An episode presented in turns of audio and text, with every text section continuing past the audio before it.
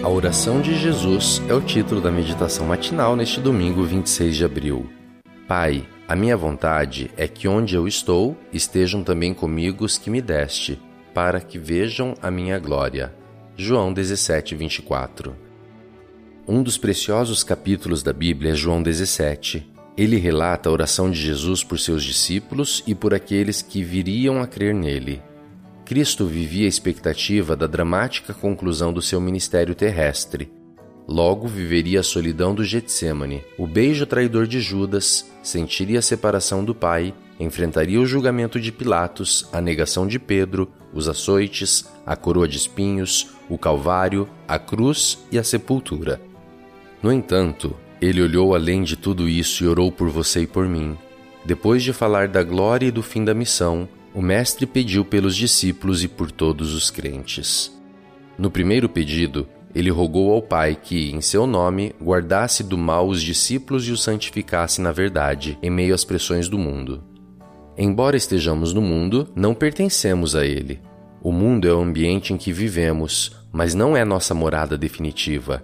É o objeto da nossa atividade missionária, mas não devemos adotar seu estilo de vida nem agir segundo seus princípios.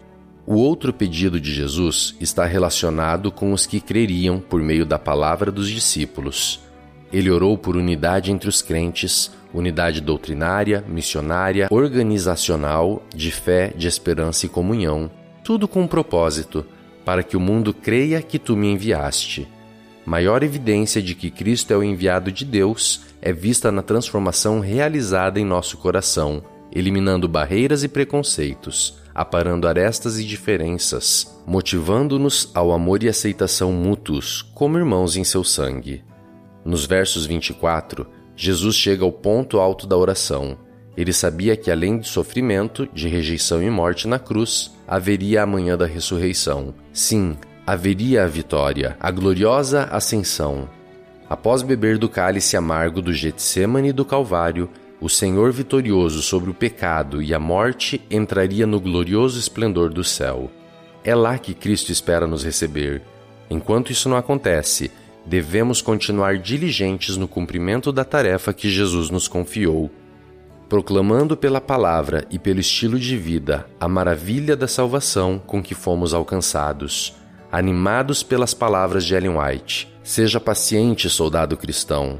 Ainda um pouco e aquele que há de vir, virá. A noite de fatigante espera, de vigia e tristeza, está quase passada.